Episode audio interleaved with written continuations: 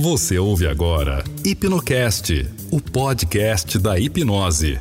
Apresentação: Fábio Carvalho.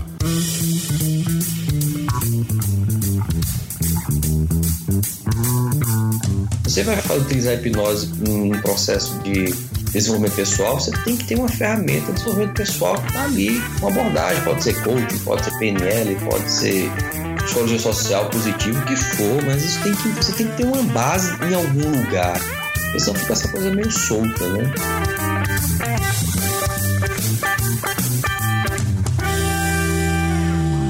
Olá, aqui é o Fábio Carvalho e este é o Hipnocast. Primeiro de tudo, eu quero agradecer a você por estar participando comigo dessa nova jornada.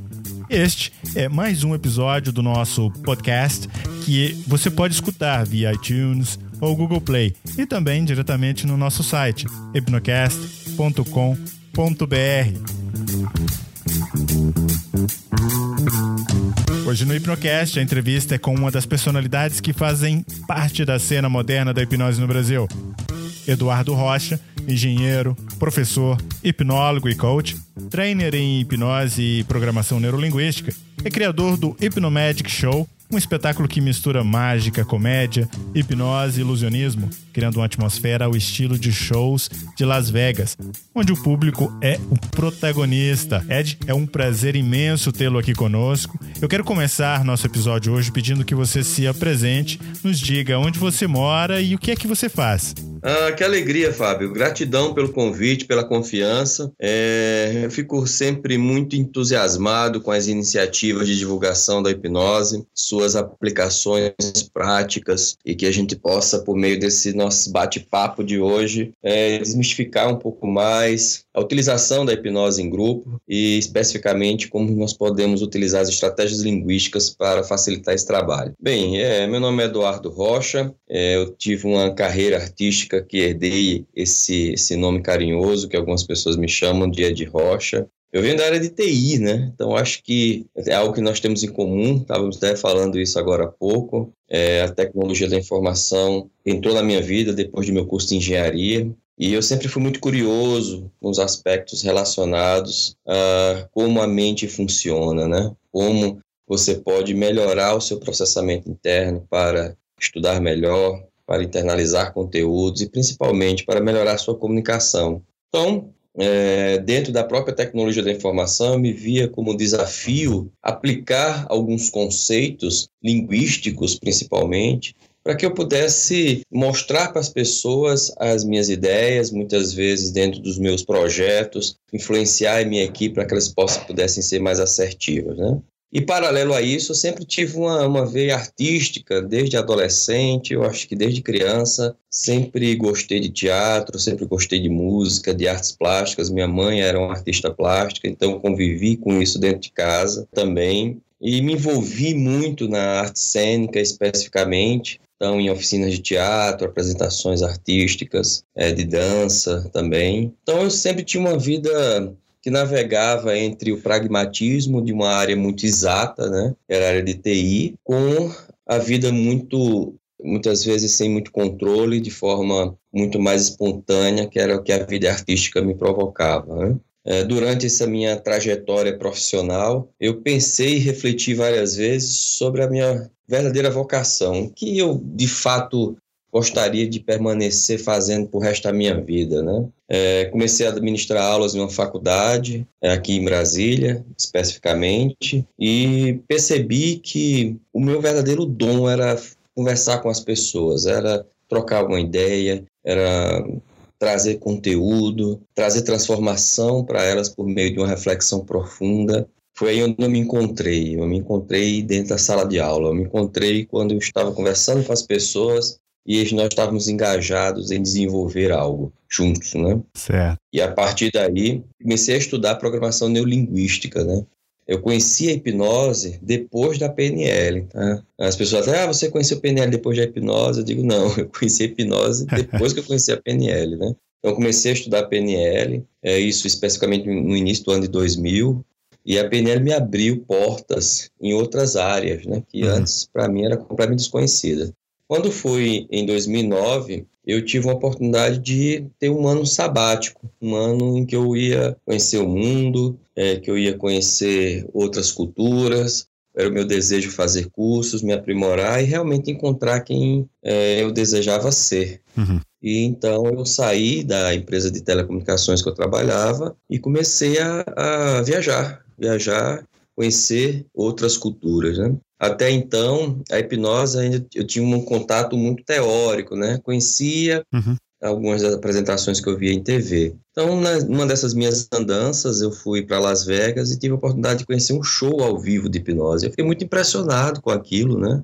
Principalmente porque eu tinha um casal de amigos americanos que estavam comigo nesse espetáculo. Uhum. E um deles foi hipnotizado. e ele, e assim, depois eu perguntei para ele, eu não, eu não conseguia acreditar que ele tinha feito um monte de coisas no palco. Mas algo que me, realmente me surpreendeu foi quando eu perguntei para eles, mas puxa vida, não foi constrangedor para você? Não foi chato? Ele disse, cara, muito pelo contrário, foi uma das situações mais maravilhosas que eu vivi na minha vida. Olha só, né? Aquilo abriu um paradoxo na minha mente, que era uma coisa incrível, né? Como é que o cara é, tímido, um cara super tímido, uhum. tinha sido hipnotizado, tinha feito um monte de coisa no palco, muitas, muitas delas eram até meio ridículas, porque os shows de hipnose né, é, em Las Vegas são bem mais ácidos do que aqui no Brasil, né? Cômicos e ácidos, né? Bastante, bastante. Um, público, um foco muito nas rotinas para o público adulto, né? É, mas o que se faz em Vegas, se, se deixa em Vegas, né? Deixa em Vegas, exatamente. então, é, e, e, eu ficava muito curioso. Depois eu fui conversar com uma moça que eu me lembro até hoje. Ela era uma moça bem alta, muito bonita. E ela fez um striptease no palco. E ela fez um monte de coisas lá. E, e ela, depois eu fui conversar com ela. Ela disse, cara, foi sensacional. Para mim foi como se tivesse sido um sonho maravilhoso. E, cara, todo mundo dava depoimento assim. Eu digo, mas que negócio louco da porra. negócio maluco, né? A, a, minha visão era de que aquelas pessoas estavam ali sendo manipuladas, né? Uhum. Muitas delas não queriam nem fazer o que estavam fazendo, mas na verdade para elas estavam curtindo uma vibe diferente, né? Uhum. Eu tinha já um espetáculo aqui de mentalismo em Brasília, então eu decidi, junto com outro amigo, da gente desenvolver um espetáculo junto de hipnose, que tinha hipnose e mentalismo. Ah, então você já vinha do ano sabático, naquela época você já tinha, além do conhecimento teórico, você já estava envolvido ali com mentalismo, com alguma outra coisa, mágica, alguma coisa assim, não? Exatamente. Eu já, desde adolescente também, é, dentro das artes, a que eu mais me apaixonei foi a mágica, porque a mágica é muito curiosa, né? Ela, ela é muito inteligente, né? Ela é muito engenhosa, né? O cara que cria um equipamento de mágica, às vezes um segredo de mágica, o cara usa de um artifício mental que é uma coisa impressionante, né?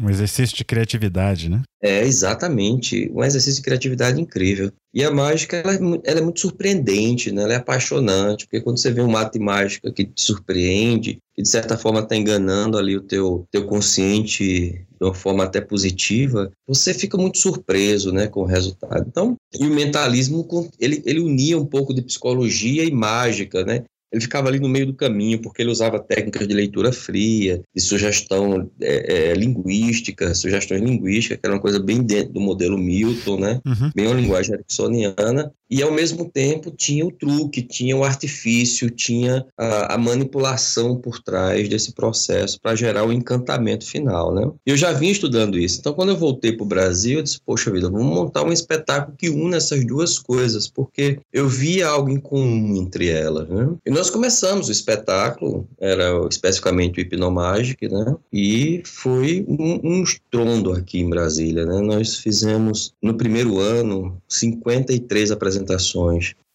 só no primeiro ano, uhum. né? Então foi algo a gente chegou a fazer terça, quinta e sábado numa semana, né? Nós fazíamos em uma taberna, uma taberna medieval temática que tinha cabia aproximadamente 100 pessoas e começamos com esse formato. Era um formato de mágica, mentalismo e hipnose. Certo mas sempre com o tom da hipnose ser um tom leve, só brincadeiras bem leves, né? nada muito capcioso, nem é, que trouxesse uma, que pudesse trazer algum uma, uma caracterização mais ridícula ou muitas vezes trouxesse um, um arquétipo religioso ou nada disso. Entendi.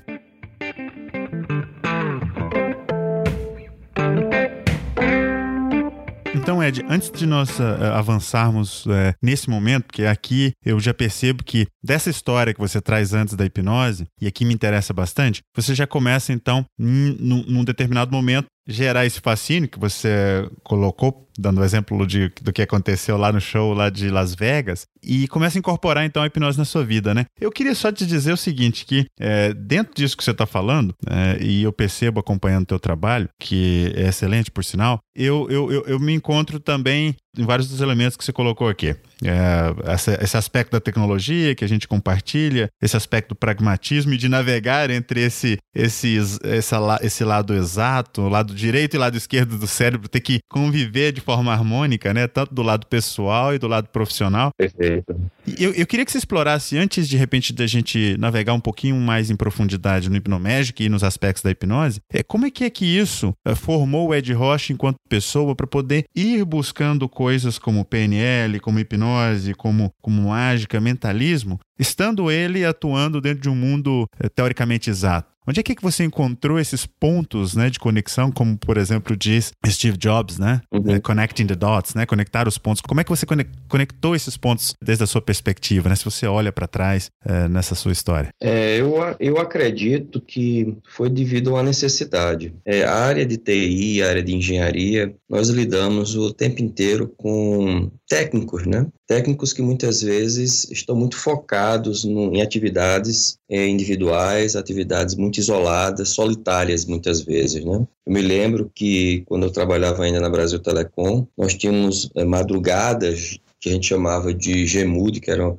uma madrugada que tinha uma mudança em um sistema, uhum. e precisávamos passar a noite inteira acordados, à espera de que, se algo acontecesse de errado, nós estaríamos ali prontos a fazer aquilo. Então, eu comecei a gerar dinâmicas durante esse processo, né? Dinâmicas com mágica, com mentalismo, já com um pouquinho de hipnose, para descontrair as pessoas naquele momento de espera, que era um momento necessário muitas vezes é importante, porque se algo acontecesse é, nesse processo de mudança, nós tínhamos que estar ali prontos a, a resolver. E ao mesmo tempo era um saco, porque você tinha que ficar ali, cara, quatro, cinco, seis horas da madrugada, de, de um, às vezes meia-noite, às seis horas da manhã, esperando que algo acontecesse que normalmente poderia acontecer ou não. Entendi. É, então eu fui buscando dentro, é, inserindo a minha vida artística dentro da TDI, né? Antes era muito isolada, ela acontecia somente nas minhas aulas, que eu sempre trouxe esses componentes para dentro de sala de aula, né? Que os alunos gostavam bastante dessa questão mais, a minha, meu jeito mais descontraído de falar,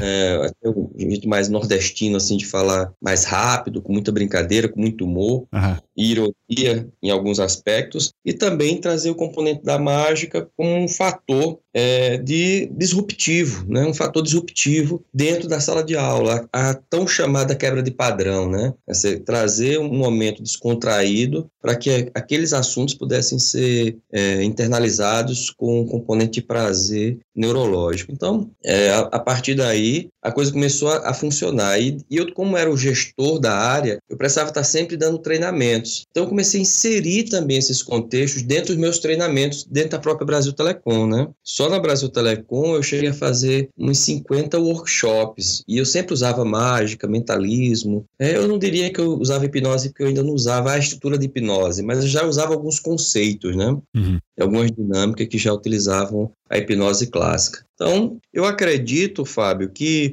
é, o, que a, o que me levou a conectar a minha atividade artística dentro da TI foi a minha necessidade que vi em lidar com técnicos, com engenheiros, em humanizar essa área, né? trazer um ponto de humanização. E eu percebi que a arte era a melhor ferramenta para isso. Então foi mais ou menos aí o caminho que, que me fez me apaixonar por esses dois mundos naquela época.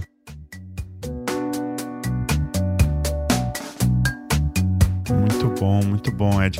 Aqui, uma coisa que você traz que eu acho que é fenomenal, principalmente para quem está escutando, e de repente quer entender como que a hipnose ela entra em, em aspectos é, que vai além do, do, daquele tradicional modelo de hipnose, seja ele para fazer aquilo que você observou, né, que te chamou atenção em Las Vegas, que é uma hipnose com intenção mais de entretenimento, e é daquela hipnose que é utilizada num contexto mais terapêutico, né? Uhum. Mas que a hipnose ela pode ir além, né? Você de repente começa a encontrar uma maneira de conectar a hipnose no, no, no, no né? Você começa a transformar isso num show, mas que vai além daquele aspecto só da, daquilo que você via lá em Las Vegas, né? Como é que é que você é, de repente traz a hipnose nesse contexto, começa a ir além do aspecto teórico e começa a incorporar todas essas ferramentas e como é que a resposta acontece para você durante esse processo? É uma algo que eu falo nos meus cursos é que eu aprendi aprendi primeiro a hipnotizar e depois eu fiquei eu ficava sabendo ou eu conheci o qual era o, o, o conteúdo, é, qual era o embasamento técnico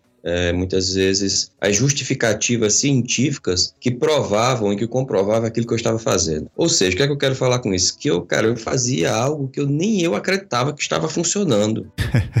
é, é, é, muito louco você afirmar uma coisa dessa, mas eu comecei a hipnotizar, a fazer hipnose de palco e eu, eu não acreditava porque aquilo funcionava. Eu dizia, meu Deus do céu, por que esse negócio está funcionando? Eu não estou entendendo que esse negócio está funcionando. É, eu me lembro que o meu primeiro espetáculo de hipnose que eu fiz sozinho, né? Porque o Pinomédico era eu e um amigo. Depois de um ano ele saiu e eu, eu continuei os outros quatro anos seguidos sozinho. Então, meu primeiro show foi um show super tenso, porque eu tive que fazer a parte de stand-up comedy, tive que fazer a parte de mentalismo e tive que fazer a parte de hipnose. E até então se tinha a ideia de que o hipnólogo tinha que ser um cara sério, um cara muito é, misterioso, que ele tinha que entrar no palco com aquela roupa preta, que ele tinha que é, induzir as pessoas pelo medo, né? É. E eu não era assim, eu, cara, não conseguia ser assim. Eu dizia, meu Deus, como é que eu vou fazer para me tornar esse cara, esse cara misterioso, assim, não posso falar uma piada, e como é que vai ser isso? Cadê eu chegar com um relógio de pêndulo, né? Aquele olhar penetrante. É, eu de caraca, eu vou ter que colocar uma maquiagem assim mais sombria. E eu fiquei muito preocupado com essas questões, né? Eu me lembro que tinha algumas vezes que eu fazia contagem, né? Que isso é muito comum na hipnose clássica. E eu fazia as contagens tudo errado. Por exemplo, dizia assim, eu vou contar de 1 até 5, quando eu chegar a 7, você vai realizar, você vai, por exemplo, sei lá, você vai é, grudar sua boca, ou você vai grudar seus lábios, ficar com a boca grudado. Então, você vai ficar sentado na cadeira, grudado na cadeira, ou qualquer uhum. é, estímulo pós-hipnótico. E eu fazia, olha, eu vou realizar uma contagem de 1 até 5, quando chegar a 7, 3, e eu ficar falando os números tudo solto, nervoso, e o negócio funcionava, e as alucinações funcionavam, e, e tudo funcionou perfeitamente bem. E eu não entendia por quê. Eu digo, mas meu Deus do céu, como é porque esse negócio está funcionando? É, é, e aí e é muito curioso, porque algumas vezes eu até duvidava que quando a pessoa estava hipnotizada, se realmente ela estava, né? Foi quando eu comecei a estudar mais profundamente a linguagem hipnótica, foi quando eu comecei a estudar um pouco mais da hipnose ericksoniana, já que eu tinha tido uma influência mais da hipnose clássica, foi que eu entendi que algumas coisas que eu já estava fazendo antes mesmo de começar o show, uhum. elas eram tão importantes quanto o show propriamente dito, né? Ou seja, aquela conversa inicial, a, a plantar as primeiras pré-sugestões, gerar um contexto para que aquelas pessoas pudessem se inserir dentro desse contexto. É, eu sempre costumei utilizar dentro da minha metodologia é, fazer com que a pessoa se motivasse a ser hipnotizada, ou seja, ela ia querer ser hipnotizada. Eu não ia dizer assim, venha cá você. Eu ia perguntar quem quer ser. Eu, eu, aquilo teria que ser uma experiência para ela maravilhosa, como eu tinha visto em Las Vegas, né? Uhum. Como era o depoimento das pessoas lá em Las Vegas. Então, a, as coisas não deveriam ser forçadas. Verdade. E foi a partir daí, da compreensão dessa linguagem, desse, desse efeito é, pré-show, né, que hoje se, se utiliza o nome de pré-talk, ou essa, essa conversa inicial, é que o entendimento dessa estrutura de como tudo isso funciona, foi que eu comecei a utilizar essa mesma estrutura dentro do meu dia a dia. Né? É, foi aí que as coisas começaram a andar de forma paralela, percebendo que a hipnose ela não estava somente no espetáculo, mas sim ela estava dentro de, da nossa vida, do cotidiano da nossa vida. Né? É, muitas vezes nós estávamos experimentando esses estados de forma não formal, é, de forma não pragmática,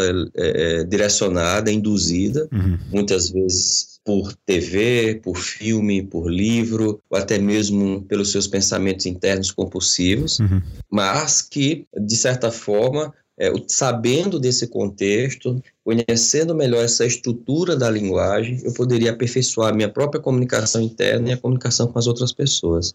Aí a coisa começou a fluir. Pois é, Ed, então, e, e depois de anos de prática e aplicação né, e evolução de todo esse conhecimento, né, é, é, é, interessante né, quando a gente faz essa reflexão, volta um pouquinho no passado, começa a perceber que o momento de grande insight para aquele que num determinado momento é estudante, aluno, é interessado né, no mundo da hipnose, a navalha que separa o que é hipnose daquilo que é preconceito ou um conceito que na verdade as pessoas é, traz preconcebido né, para facilitar talvez o entendimento, mas ele é realmente aquilo que você falou, né? Essa questão da personalidade, da capa, do, do, do da roupa, do olhar e tal. Você sabe que no, no meu último livro uhum. tem um capítulo que eu começo assim, né? Como ser um hipnólogo melhor. É o nome do capítulo e aí eu trabalho esse aspecto, né? É, do que, que, é que realmente precisa para ser um, um hipnólogo. É, e eu começo abrindo o capítulo com um parágrafo dizendo o seguinte: o hipnólogo não requer uma personalidade dominante, não requer um olhar ou voz profunda, nem tampouco um pêndulo na mão. O hipnólogo não tenta, ele executa. Uhum. Que é exatamente o que você estava descrevendo. Né? Você fazia, você executava. Uhum. Né? Você não estava tentando fazer as coisas, né? Você ia lá e fazia. Exatamente. E, e, e, sem,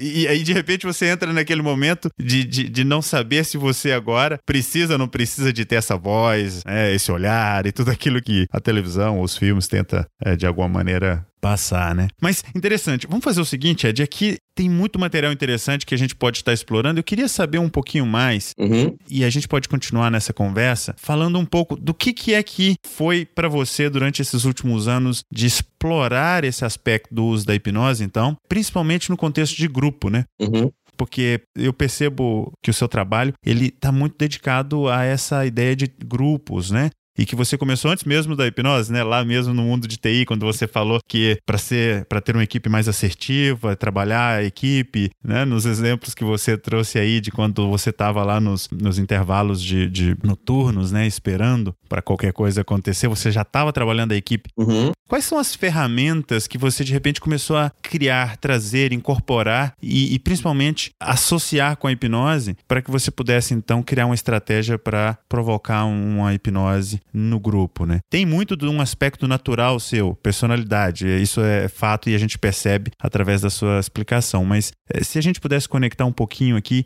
que, que, é que você consegue trazer como elemento principal para essa, essas estratégias que você utiliza? Bem, é, algo que eu comecei a perceber é, nas minhas atuações, eu comecei a utilizar a hipnose também em workshops corporativos, né? Utilizo até hoje. É, utilizo hipnose nas minhas demonstrações e palestras. É, utilizo hipnose em terapia de grupo. E o que eu percebo é, dentro desse, dessa estrutura como toda é que você definir no início do processo o contexto que será inserido o teu procedimento de hipnose, o teu processo de hipnose, é sem dúvida o passo mais importante. E eu digo para você que é o passo também mais difícil, né? Porque definir o contexto não é você dar uma sugestão de contexto direta, é você permitir que a pessoa crie o seu contexto interno, né? É permitir que essa pessoa se insira dentro daquilo que você quer mostrar, que você quer exemplificar, que você quer fazer com que ela sinta, né? Então, Uh, a definição desse, desse contexto é, parece ser muito redundante essa palavra, mas é, é, a melhor palavra que se traduz isso. Sem dúvida nenhuma, é o passo que eu mais me dedico a atenção. Quando eu vou fazer uma palestra, quando eu vou fazer um workshop, nos meus cursos, é definir esse contexto. Né? Depois disso, é envolver as pessoas, trazer as pessoas para dentro desse contexto. Né? E aí eu sempre realizo uma dinâmica, né? Uh, fazer com que as pessoas se insiram, tenham aquele sentimento de grupo. O sentimento de grupo traz uh, o link emocional, ele, ele, forma um campo informacional dentro daquele espaço físico, né? Lógico. Bacana isso que você está colocando. Então, você criar o sentimento de grupo, para que as pessoas elas começam a, comecem a perceber que elas vão participar de um, de um momento onde elas vão estar juntas, conectadas, né? Sintonizadas, né? Porque quando você vai para esse estado de consciência alterado, esse estado de consciência modificado, é, você fica fica mais sensível, é, sensível aos seus sentidos, isso permite que você se vincule, né? principalmente porque você está no estado de presença máximo ali naquele momento. E quando esse contexto não está definido, quando esses personagens não estão definidos dentro do grupo, a pessoa pode se sentir fora da caixinha, né? fora ali do, do, do contexto social. Então, normalmente eu gero uma dinâmica, uma dinâmica de integração. Essa dinâmica é para fazer com que as pessoas tenham esse sentimento de grupo. Então, o que é que normalmente eu faço? Eu primeiro contextualizo, trago essa, essa visão maior do que vai ser aquele evento, né? gerando expectativa positiva, já plantando as primeiras sugestões para que as pessoas possam é, já internalizar e começar a se visualizarem dentro desse processo. E aí eu trago uma dinâmica, essa dinâmica as pessoas participam desse processo, dessa dinâmica integrativa, para que elas se sintam é, pertencente, né? Tem um senso de pertencimento, né? O sentimento de pertencimento. E aí, quando ela tem esse sentimento de pertencimento, automaticamente elas se entregam mais ao processo, né? É, e a partir daí a coisa começa a fluir com mais naturalidade. Eu acredito que hoje pensando sobre as minhas apresentações, tanto hipnomédico como corporativa, como as palestras, aquelas que tiveram melhor resultado foi aquelas que a minha abertura ela foi foi muito boa, né? Aquela abertura sensacional com muita energia, com muita integração, interatividade com as pessoas. Então, se eu fosse hoje definir um modelo, eu definiria como esses dois passos. O primeiro passo da tua apresentação inicial, do, do que você está se propondo a fazer ali, já trazendo alguma um script é, de linguagem é, hipnótica e também com sugestões, com pré-sugestões, e depois uma dinâmica de integração para que o grupo possa se sentir pertencente àquele processo.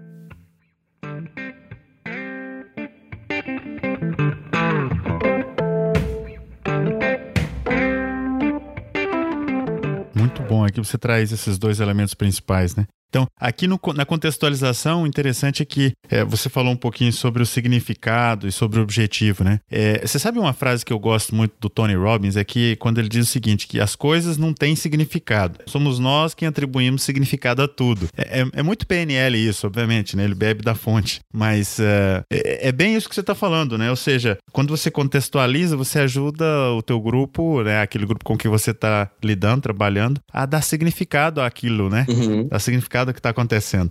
É mais ou menos por aí, não é, Ed? É exatamente. Eu costumo dizer que é, a melhor forma de você fazer o de você definir esse contexto, de você dar esse significado ou sentido, é que a pessoa complete isso com, a sua, com os elementos da sua vida, né? É, por exemplo, se é, no hipnomédico, em um determinado momento do hipnomédico, eu comecei a fazer umas ações temáticas. Eu deixei de ter aquele aqueles shows muito somente algumas demonstrações de hipnose. Eu comecei a trazer aquele, aquelas pessoas para que elas vivessem uma viagem a Las Vegas. Né? Então, era um dos espetáculos que eu tinha, que era Las Vegas, uhum. onde as pessoas iam viver a sensação de estar em Las Vegas. Então, quando eu digo que a pessoa vai para Las Vegas, ela mesma começa a imaginar como seria ela ir para Las Vegas, como seria ela ir para um parque de diversões, como seria ela indo para uma boate, indo para uma festa. Então, ela completa esse contexto com os elementos representativos que ela tem. Eu apenas dou o direcionamento inicial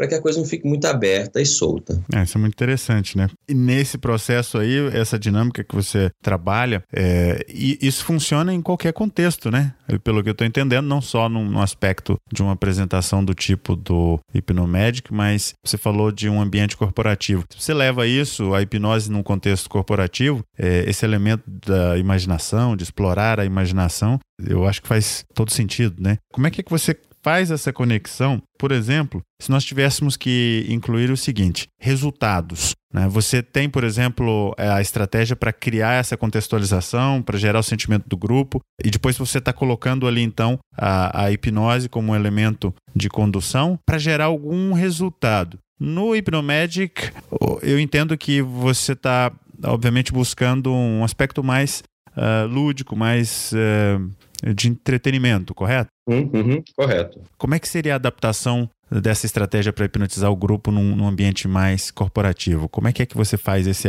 esse, esse ajuste, se é que tem algum? Tem sim.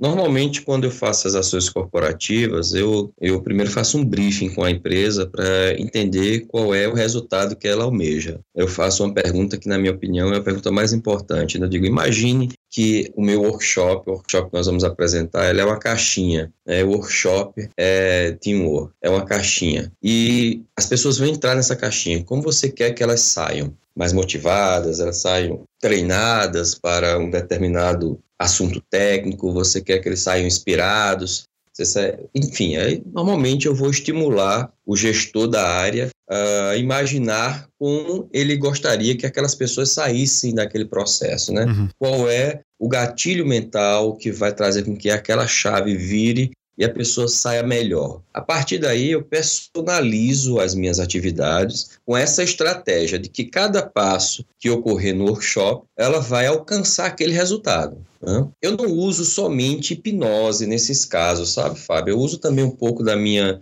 bagagem como é, gestor, da minha bagagem como administrador, que eu tenho, além da graduação em engenharia, eu também sou administrador e agora sou acadêmico de psicologia. Eu trago um pouco dessas outras disciplinas para dentro do contexto. E utilizo a hipnose dentro dos, das dinâmicas para que eles possam reforçar aqueles conteúdos e aquelas mudanças comportamentais. Ou seja, a hipnose, ela ela entra como uma técnica de reforço, uma técnica de transformação.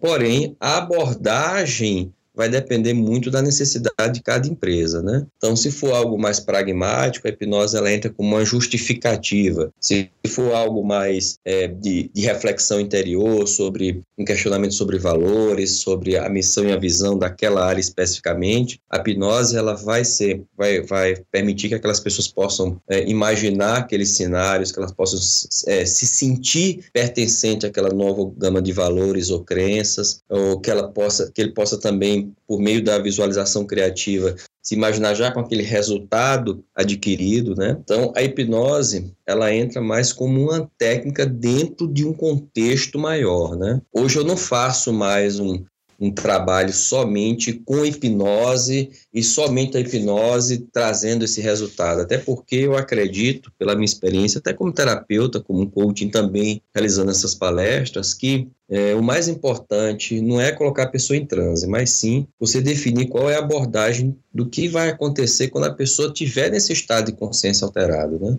Qual será a estratégia que você vai utilizar para que ele possa realizar uma mudança comportamental, uma mudança mental, que ele possa ter um insight para uma mudança do seu mindset, ou ter mesmo desenvolver novos valores, ou quebrar crenças limitantes, e vai depender muito do contexto que você liga, né? Uhum. Eu hoje utilizo a PNL como base disso tudo, né?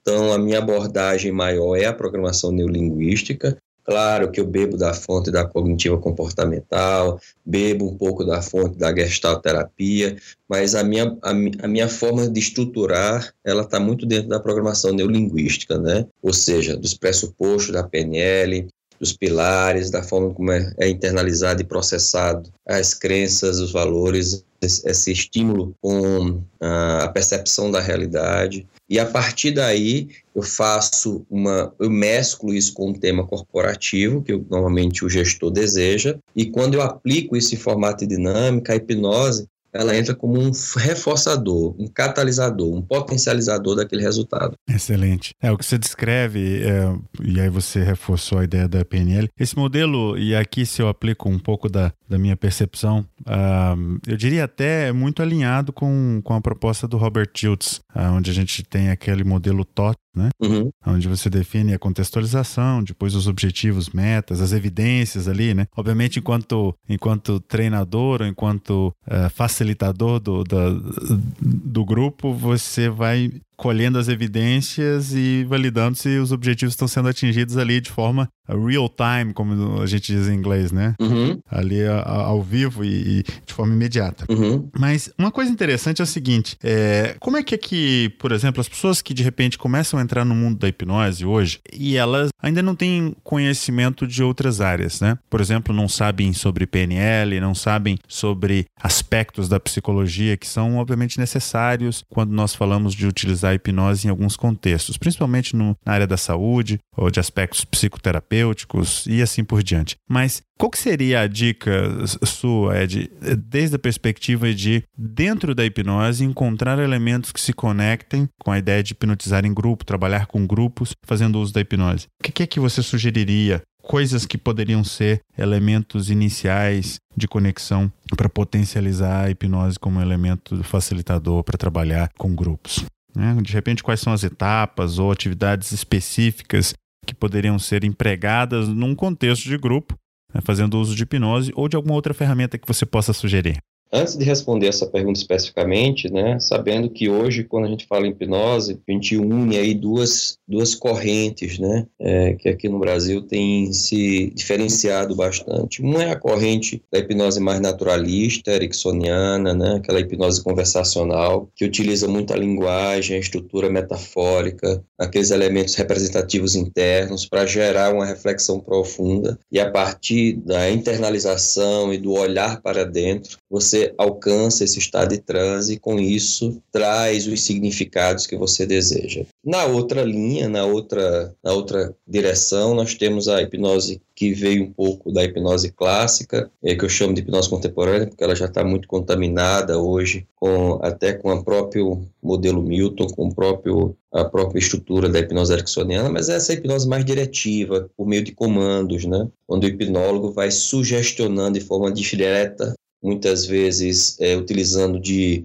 processos indutivos para gerar o relaxamento da mente consciente, o rebaixamento da, do senso crítico, é, esse estado de consciência modificada por meio de induções comportamentais, para que a partir desse estado que o cliente ou paciente ou qualquer pessoa entre, ele possa é, comandar esse processo. Né? No palco, nós usamos mais esse processo diretivo, esse método de, você, de, de hipnose clássica, onde você dá um comando e a pessoa reage àquele comando. Né? Na outra ponta, nós temos a hipnose ericksoniana, que é a hipnose não formal.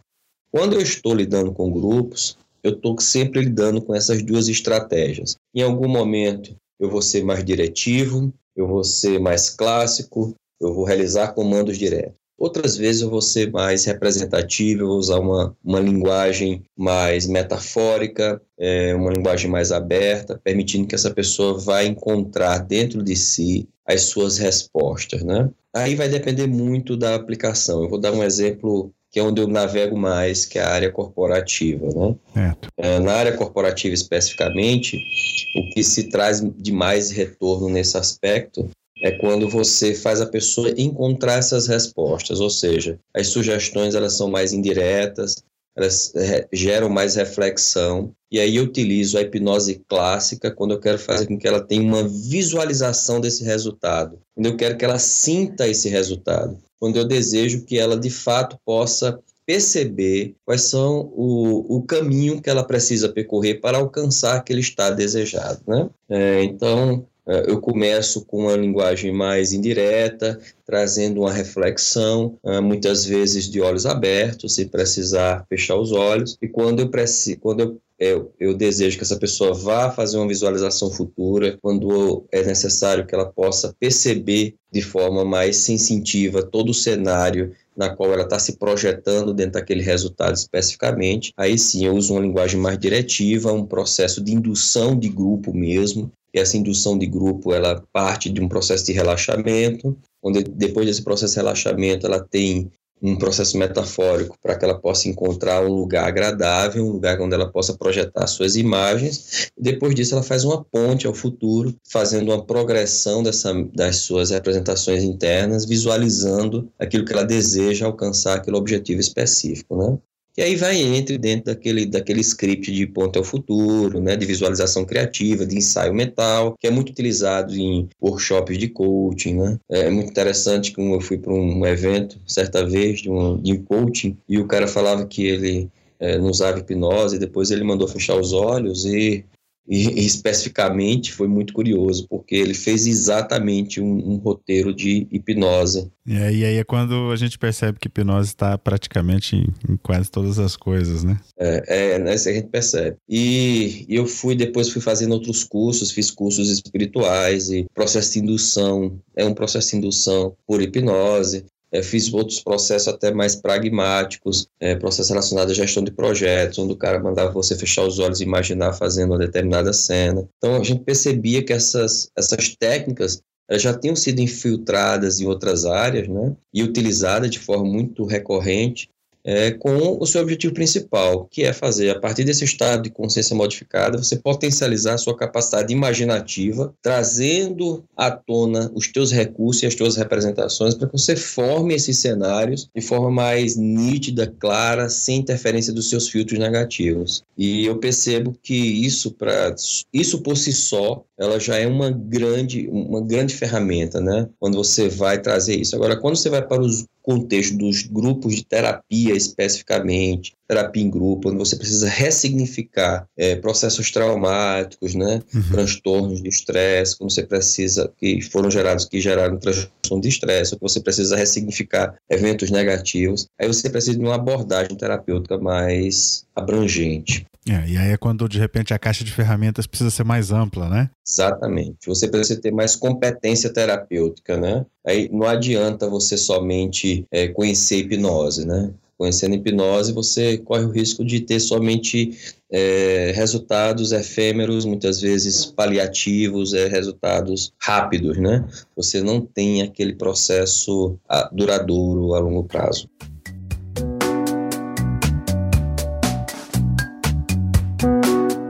Você sabe que uma frase do Milton Erickson, você mencionou Erickson durante é, a nossa conversa, é, é, uma coisa que ele diz e que eu acho que tem a ver com o que nós estamos conversando aqui agora, é o seguinte: o que é mais fácil de ver é muitas vezes ignorado.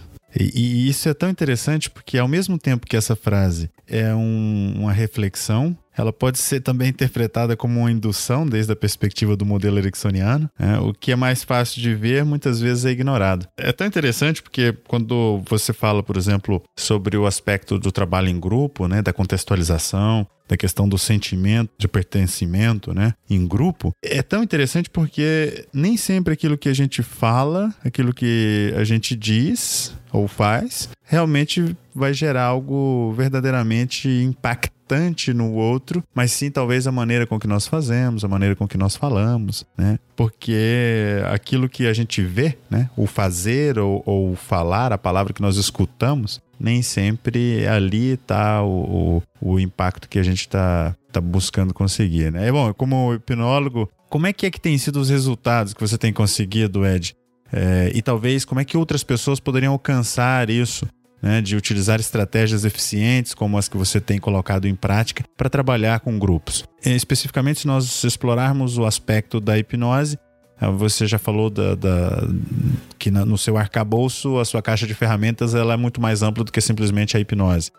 É, mas como é que é que essas pessoas que de repente têm interesse de fazer esse trabalho é, com grupos, pessoas que já trabalham hoje com, com grupos, quais os resultados que você tem conseguido que talvez eles também poderiam conseguir?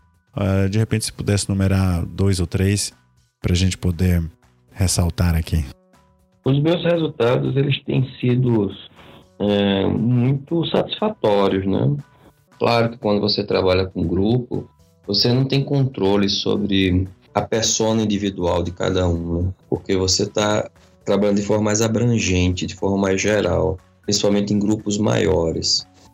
É, porém, o, os feedbacks que você recebe depois, após os procedimentos, fortalecem a ideia de que aquele procedimento ele teve maior sucesso, ele teve o sucesso desejado e proposto pelo gestor da área ou até mesmo da empresa, que pudesse trazer como um, é, o componente referencial aí o, a mudança comportamental daquele, daquele funcionário, daquele colaborador na empresa, né? Então, por exemplo, eu fiz um treinamento de equipes de liderança para um banco aqui em Brasília e eu recebi feedbacks depois desse treinamento, né, um workshop, um treinamento específico para um, um momento que estavam vivendo de mudança de áreas. E esse banco ele traz, ele faz muito isso, ele, ele move os funcionários de área em área a cada dois anos para que eles não fiquem muito, muito ancorados uh, no, na sua forma de agir, no seu, no seu setor, no seu departamento. Então, um, esse, os resultados foram incríveis. Eu recebi feedbacks, avaliações de que uh, o procedimento que eu tinha utilizado, que até então era bem inovador para eles, tinha funcionado com muito êxito.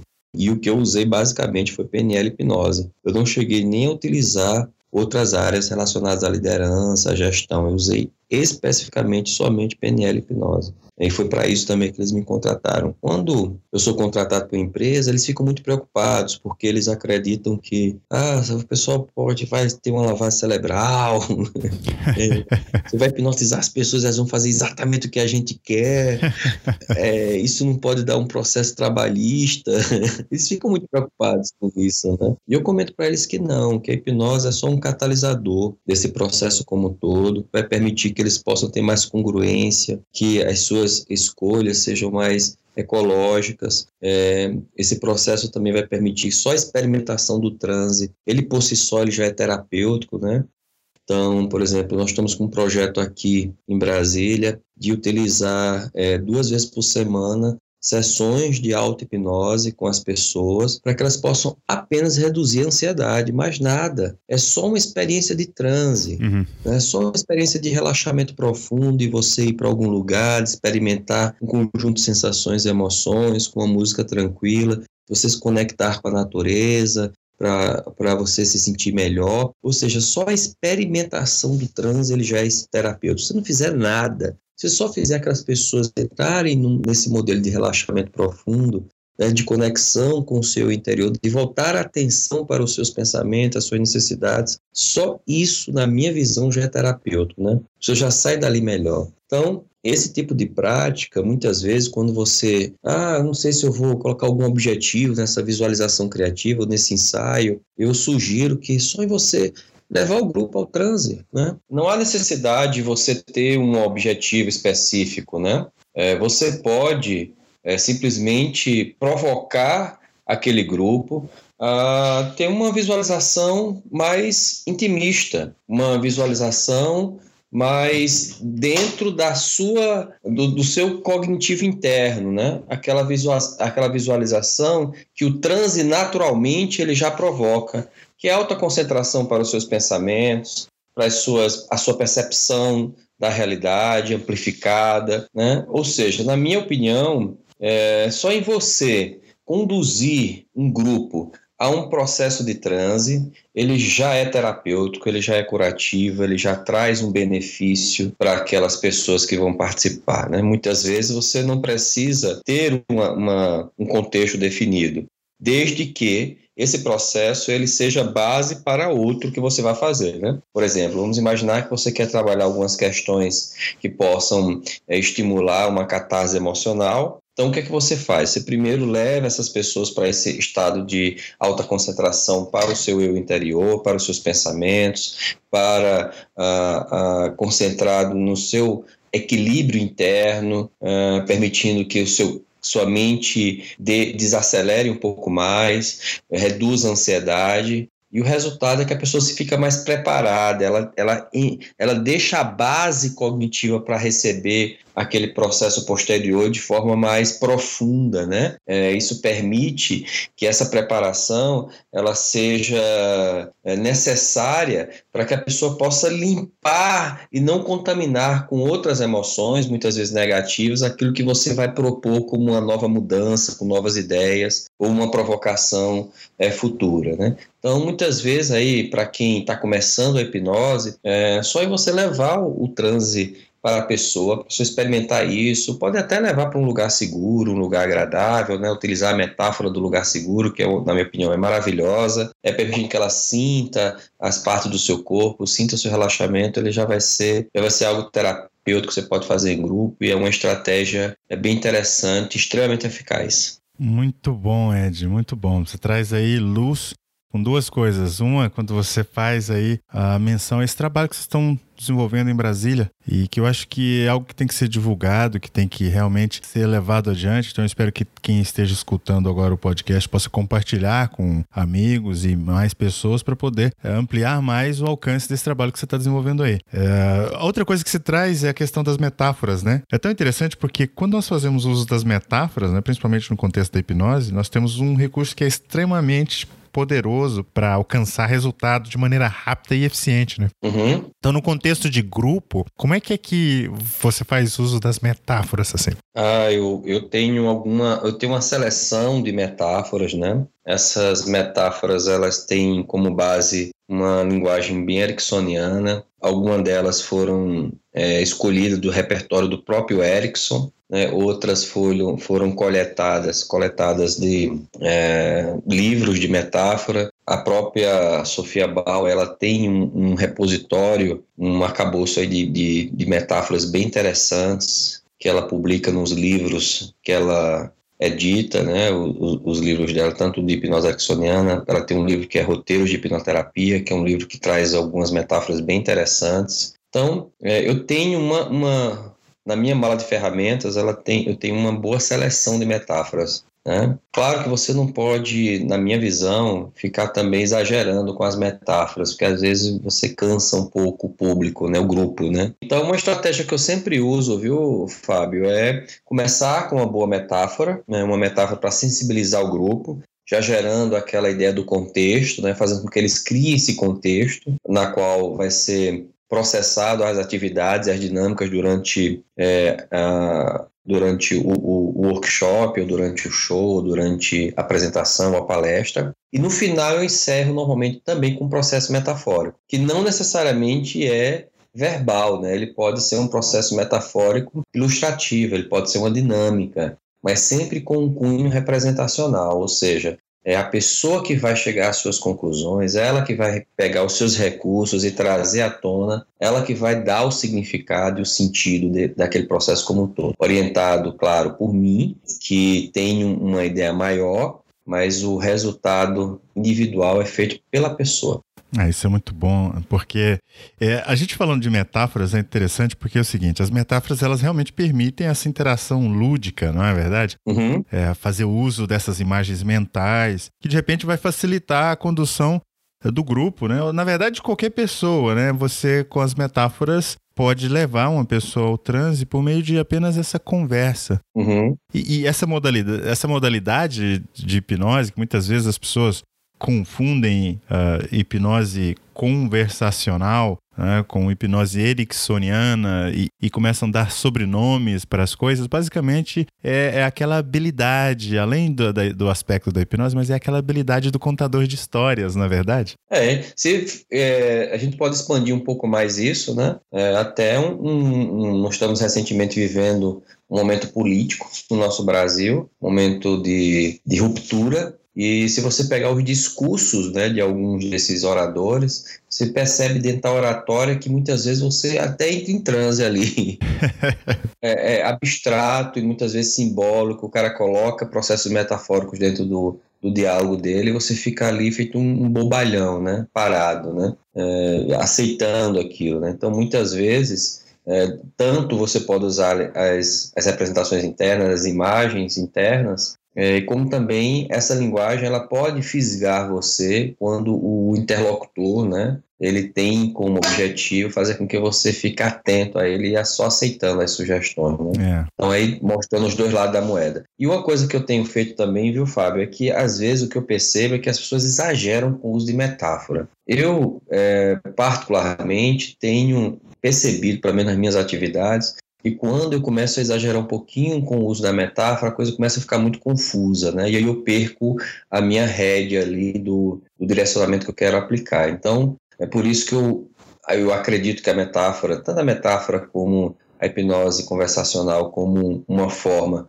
de você induzir a pessoa a esse estado de, de consciência modificada, seja uma boa estratégia, mas o uso exagerado eu acredito que ele pode gerar mais confusão do que aplicabilidade. É, eu concordo contigo. Na verdade, essa ideia de provocar um transe hipnótico, ele, ele é relevante desde que tenha um contexto, né? E, e, é aquilo que nós conversamos antes, né? Exatamente. Mas é, o fato de a gente considerar metáforas, às vezes pode haver até uma confusão, e, e principalmente as pessoas que ainda estão iniciando no mundo da hipnose, é, é, é, aquela ideia dos comandos embutidos, de você de repente criar mensagens, embutir mensagens em histórias ou metáforas para tentar de alguma maneira fazer uso desse padrão de linguagem hipnótico que é, é, dentro do modelo da hipnose ericksoniana é brilhantemente trabalhado, foi brilhantemente explicado através da, de Bandler e Grinder, através da PNL, né, do modelo de Milton. Mas uma coisa interessante é de que eu acho que talvez uh, ah, para de repente mudar o assunto aqui e encerrar a questão, mas sem deixar as metáforas de lado, mas já evitando que, eh, justamente sendo coerente com o que a gente está falando, né, de não exacerbar o uso delas e principalmente mencioná-las. É, o Jay Haley ele tem uma frase que diz o seguinte: que em hipnose imagens metafóricas são aceitas literalmente como parte da natureza do transe. Uhum. E eu acho isso fenomenal, né? Porque aqui ele realça e reforça a ideia de que realmente metáforas no universo da hipnose é realmente impactante e gera resultado. É, mas guardadas as devidas proporções de uso, como você está falando. Né? Uhum. É, eu, é, você comentando isso na especificidade me fez refletir que a, a linguagem ericksoniana, né, é, ela pode ser utilizada dentro do processo hipnótico é, e o uso da metáfora, ele não necessariamente é você contando uma metáfora, né? Porque às vezes as pessoas dizem, ah, eu vou ter que contar uma metáfora. Não, você pode ter a sua linguagem metafórica durante o processo de transe, né?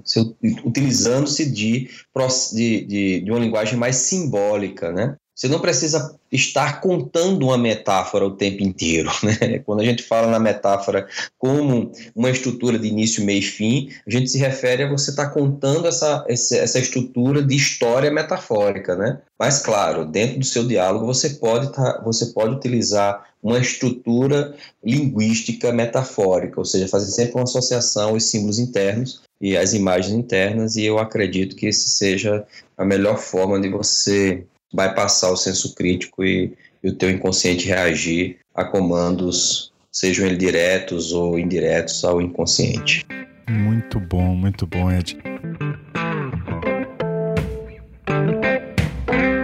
Uh, uma outra coisa, eu acho que aqui um elemento dentro dessa ideia de hipnose e com grupos. Quando nós falamos, por exemplo, de hipnose, algumas pessoas ainda com os falsos conceitos carregados, elas associam não só ao misticismo ou àquela ideia de controle, mas tem um, um elemento que mesmo para os praticantes de hipnose, as pessoas que já têm também uma certa, uh, uma certa bagagem uh, teórica de hipnose, elas ainda, durante esse processo de adoção de técnicas de ferramentas, mais talvez focados ainda na parte de produção do transe, elas se preocupam muito com, com os medos, com os perigos, uh, das reações que podem acontecer com as pessoas enquanto sendo conduzidas ou mesmo durante o estado de transe hipnótico. Num grupo, qual é a sua visão baseado na sua experiência, com relação a perigos. O que, que é, se é que existe perigos, é, o que, que é que você diria, por exemplo, para essas pessoas que de, de repente ainda têm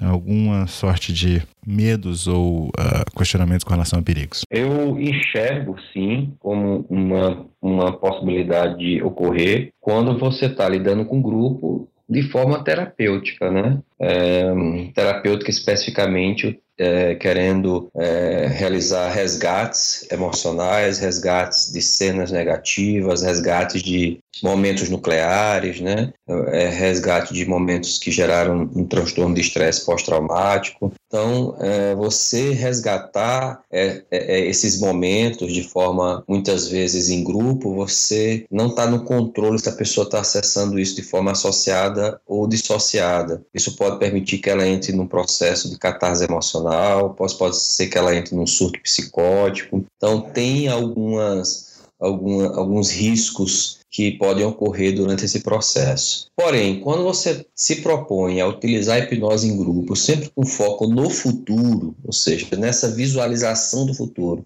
onde quando ela vai resgatar esse passado, ela resgata de forma dissociada, de forma representativa, ela não tem aquele apego emocional, você não vai fazer um processo regressivo em, em grupo, né?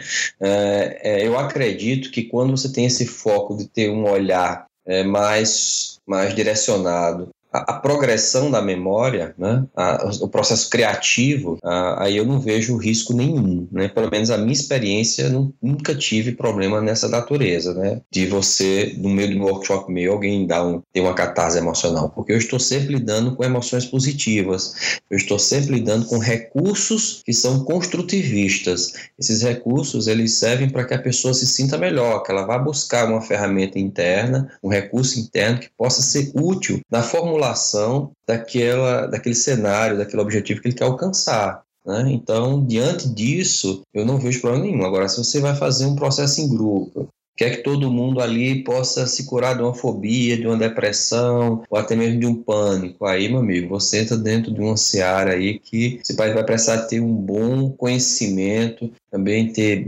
boas técnicas de quebrar esse estado emocional muito rápido, muita autoridade, para caso isso aconteça, principalmente com alguém que tem algum distúrbio de humor, né, algum transtorno de humor, transtorno de personalidade, você possa lidar isso com mais autoridade, né? É, realmente, né, a definição do contexto, do objetivo, do porquê, do porquê a hipnose vai ser utilizada faz toda a diferença, até para poder é, trabalhar qualquer coisa que possa acontecer, reações e coisas nesse sentido, né? Uhum, é. Você sabe que o Alexandre Dumas tem. Eu, reti, eu gosto muito de, de, de frases que façam é, a gente pensar, refletir e que possa, de alguma maneira, causar um impacto na, nas nossas vidas, né? Uma coisa interessante é o seguinte: o Alexandre Dumas ele diz o seguinte, que não é preciso conhecer o perigo para se ter medo. Uhum. É, de, de, fato, os perigos desconhecidos são os que inspiram maior temor. Uhum. E, e, e, isso também eu acho que se aplica para hipnose, né? É, se eu não sei o que eu estou fazendo, é melhor não fazer, não é? Uhum. é agora, se eu estou preparado e se eu sei exatamente uh, uh, o que, que eu estou fazendo com a hipnose, principalmente trabalhando num grupo, aí sim eu acho que as possibilidades de risco, as possibilidades de impacto, realmente, como você disse, é, é, diminuem e, obviamente, ter essa preparação faz toda a diferença, né? É, e a gente percebe isso na conversa contigo, por todo o teu currículo, todo o teu arcabouço de ferramentas, tudo aquilo que você menciona, a maneira com que você aborda os assuntos, o, o preparo que você coloca e toda a dedicação que você coloca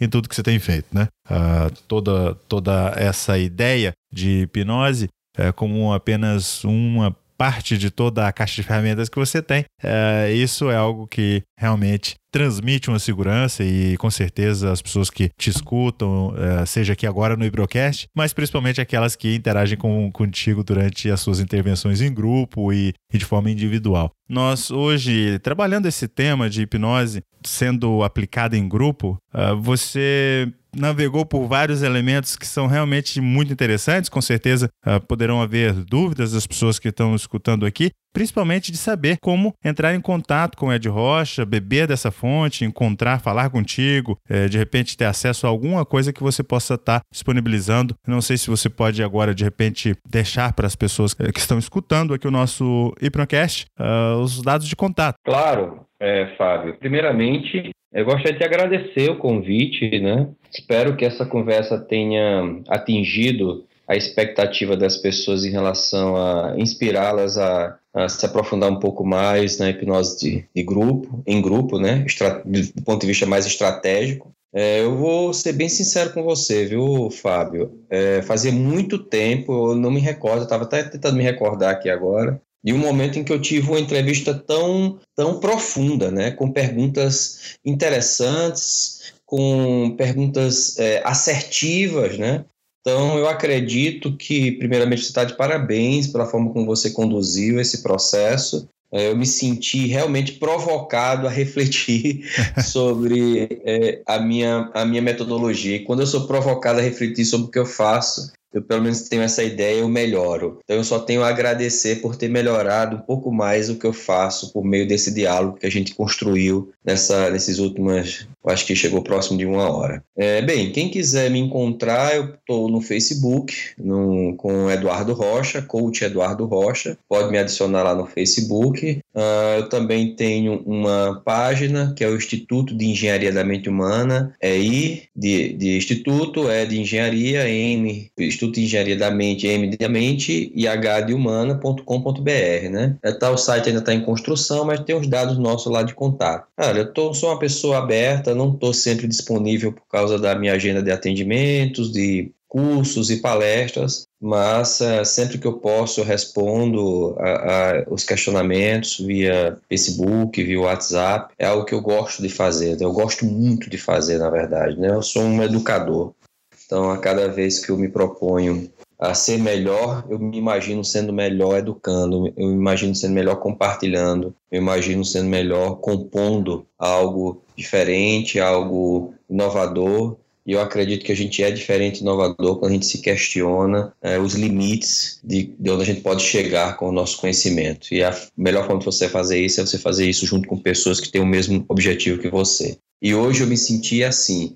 Eu me senti com uma pessoa, com você, Fábio, onde nós temos o mesmo objetivo. Objetivo de divulgar a, hipnose de uma forma conceitual, de uma forma aplicável, né, de uma forma prática, sair da mesmice do que se vê muitas vezes dentro do mesmo circuito é, de aplicações que estão já bastante desgastadas, mas sim sobre um olhar da mudança que eu acredito que a hipnose está passando, não só no Brasil, mas no mundo todo, de aplicação desse processo em outras áreas. E eu acredito que você tem contribuído de forma significativa para isso e eu espero que esse diálogo tenha trazido trazido bons resultados para as pessoas que escutarem. Bom, fico muito feliz, Ed Rocha, por, primeiro, fazer esses comentários. Agradeço muito. Nós fazemos de coração todo esse trabalho de divulgar a hipnose, que vem de longa data. A ideia do Hipnocast é realmente para consolidar isso, levar para mais pessoas mensagens de profissionais do teu gabarito, pessoas que realmente fazem acontecer na cena, principalmente na cena moderna da hipnose. E, e, e, é isso, né? Todas as coisas que nós estudamos, elas realmente nos ajudam a fortalecer a ideia de que, principalmente, a hipnose não somente facilita a resignificação de valores, uh, de crenças, mas também de administrar os nossos estados internos, os nossos comportamentos e o nosso próprio crescimento, né? Pessoal, profissional.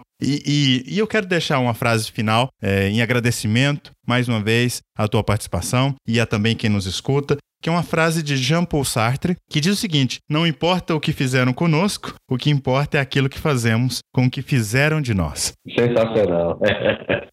Não é verdade? Maravilhoso. Muito bom. Meu amigo Ed Rocha no Hipnocast, muito obrigado. Eu que agradeço mais uma vez, é, gratidão pelo convite. É, espero que esse Hipnocast seja o primeiro de muitos. Com certeza, um grande abraço. Um grande abraço a todos.